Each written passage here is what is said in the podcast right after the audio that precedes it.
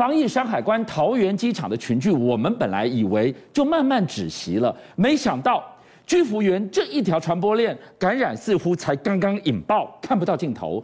他去银行办个事情，居然一口气引爆了十一个行员受到感染，还没完。明天开始是非常关键的两天，总计有近万人要入境。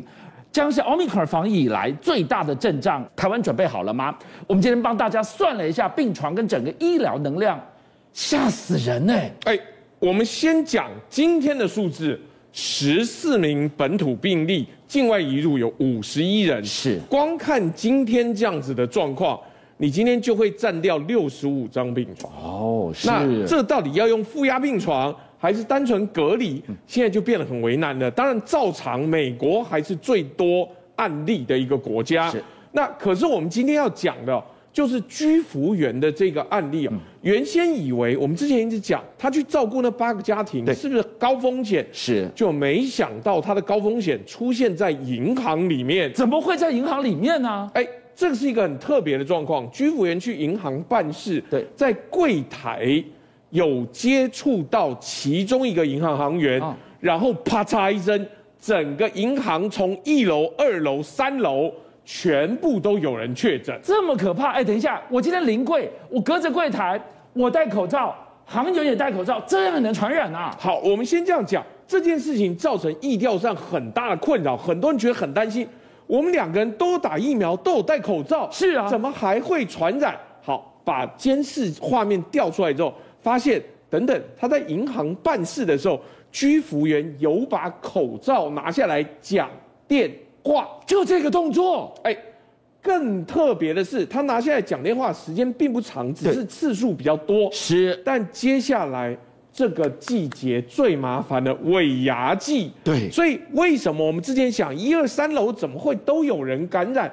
照说连卫浴或者说厕所都不同地方啊。原来是因为后来去吃了尾牙，一下子就全部确诊了。哎呦，所以临柜的这个承办的航员是，他可能是第一个中的，第一个中了之后去吃了那团尾牙之后，一楼、二楼、三楼碰到的都染疫了。哎，而且更重要的是，那这些人确诊染疫之后，那他们的家庭呢？他们的家庭再渗透出去的其他的学校跟机关呢？目前还没有完整的裁剪结果。好，后面的第三层、第四层追下去是后面的功课，但是明天还有一个重兵压境的大功课，我们要问问该怎么办？CDC 准备好了吗？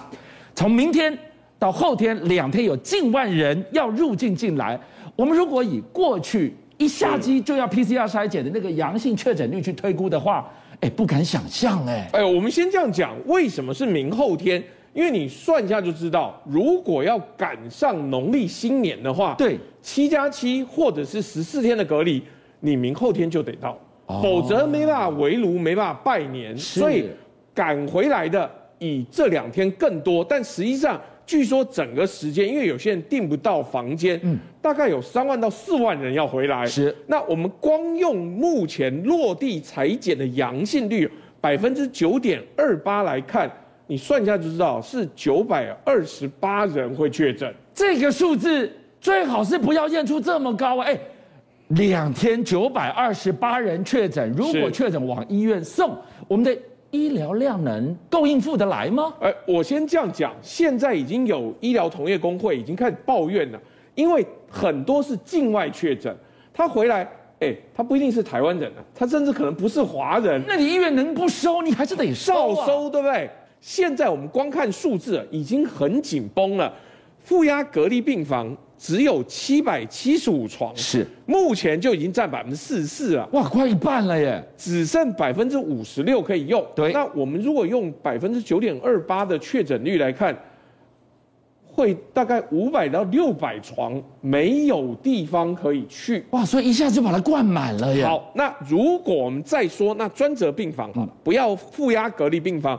有一千九百三十一张，是。目前也已经用掉百分之二十二，所以隔离治疗是不是要像美国或者英国一样，嗯、我们的隔离期要缩短，或是我们不要一律都送到病房去，也许集中检疫所是一个选择。对，可是等等，过去集中检疫所只收隔离，不收病患，那你接下来要这样改，是不是全部所有的逻辑都要做修正？这就是一个非常大的问题。好，那就剩一个很简单的。今天因为病床如果怕它不够，我必须把稍微轻症或者已经快要康复的人，我就降低检视的标准，让你提早可以出院，空出病房。那有没有可能，你其实把问题往社区丢而已啊？哎，因为目前解隔离的标准哦是 CT 值三十，那有些患者的 CT 值记不记得俊夏？我们之前有讲。从三十降到十八的，是从十八又跳回二十的，对。那你如果是十八的话，你感染力很强，三十就可以解隔离，对。那所以现在的第一线说啊，那这样子我们必须要观察他的 CT 值，四十八到七十二小时，两、嗯、到三天才能确定他是在往下走还是在往上爬。可是黄立明他是感染科的专业。他说落地筛哦，因为还是有未阴性的问题，所以只能揪出部分感染者。可现在我们出现一个问题啊，台湾现在到底是要清零还是共存？如果你要清零的话，对岸已经停掉非常多国家的航班，他根本禁航，但台湾还是照常把人放进来，因为他这个陈时中说所有国家都是高风险，所以不会停飞航点、停飞班机。但我们这样讲，我们的医疗量能眼看就要满的时候，接下来两天是返台高峰，到底要怎么办？好，看过了台湾，对岸中国大陆呢，面临 Omicron 的疫情也是声声催，声声紧。观众朋友，我们来给大家看一段画面，这个是在哪里呢？这个是在西安，西安封城了，不是吗？这是它的集中检疫隔离的地方，要排查 PCR，一段时间就要排查，但是你看看。一个一个一个，每一个单位就住着一个人，一个人就伸出了一个头。哎，你可不可以有更有人性一点？你要检查 PCR，人身体在里面就露出了好像狗洞一样，这样子会不会太荒谬、太不够人性的呢？网络这段画面立刻炸锅了，还没完。刚刚学人讲到了中国大陆，他们现在是彻底执行清零政策，而且是硬核清零，就是非常极端的，极端到什么程度？你听听看他们喊什么口号。有些人不是要飞在广播上说说不好听话，有些人就死皮不要脸，只怕自己死了没。你把党支部崔文辉的号召当你的办法？这个是什么？张君雅小妹妹，你也泡米一根鸡后啊？可能就像是离场广播一样，哎，这么狠的话都说出口，只是要你待在家里，请你配合防疫，哎。这样的一个清零防疫，这是中国大陆现在在彻底执行的。结果没有想到，在二零二二一开年，让很多重要产业的供应链也按下了暂停键了嘛。现在啊，俊相，全球的供应链都出了大问题，但是原因各自不同。欧美国家是因为 Omicron 的扩散导致它没有办法正常上工，是，所以他们的状况是工厂没办法开，没办法运作。嗯但在中国的供应链上面出现的问题，是因为清零规范太严格，对，不准你出门，不准你上工。是。天津前一阵子，我们之前谈过了，它已经有了 Omicron 的例子之后，它要做新一轮的检测，在那之前不准上工，Toyota 的厂停产。哇，这个影响就太严重了。是，而且最重要的是，它停产还没办法预估要停多久，是因为。所有的传染还没有到达高峰，你现在只是在排查，但最要命的是，天津有很多汽车园区，很多外企的园区，福斯厂 Volkswagen 也关闭。哇，福斯也关闭了，因为根本员工出不去，进不了。那我们再把状况拉到西安，西安我们之前已经讲过了，三星跟美光在那边都有园区，是 DRAM 的产量。全部几乎都停产，哎，你想想看，菜都没办法出去买，对，车也走不了，怎么可能他们能够照常运作？结果这个地方不能运作，全世界的 DRAM 产量跟价格又受到影响。所以这个东西最糟糕的是，它看不到尽头的，这个地方还在封城。结果全世界最重要的 DRAM 的重镇，三星、美光都在西安，锁在这里，大家什么都不能动。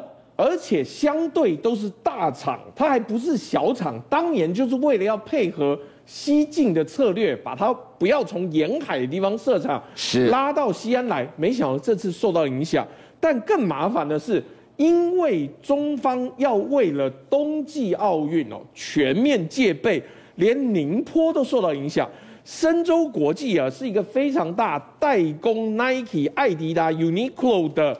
这个公司叫深州针织有限公司，但没想到他也因为疫情跟清零的关系，他也关厂了。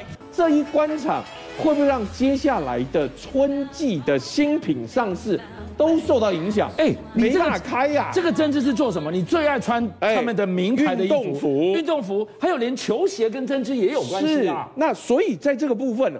你要怎么让它再恢复正常运作？那我们看到了宁波做针织的这边，一把它暂停之后，消费端的美国货架上空了，买不到衣服，买不到鞋子了。前一阵光圣诞节，大家就少了很多货。他说货架上没有全面空荡荡，但是能够做的选择比以前少很多的时候，这一波圣诞节大家已经过得很不愉快了。接下来对美国人而言，能不能够维持它供应链的正常运转才是关键。邀请您一起加入五七报新闻会员，跟俊相一起挖真相。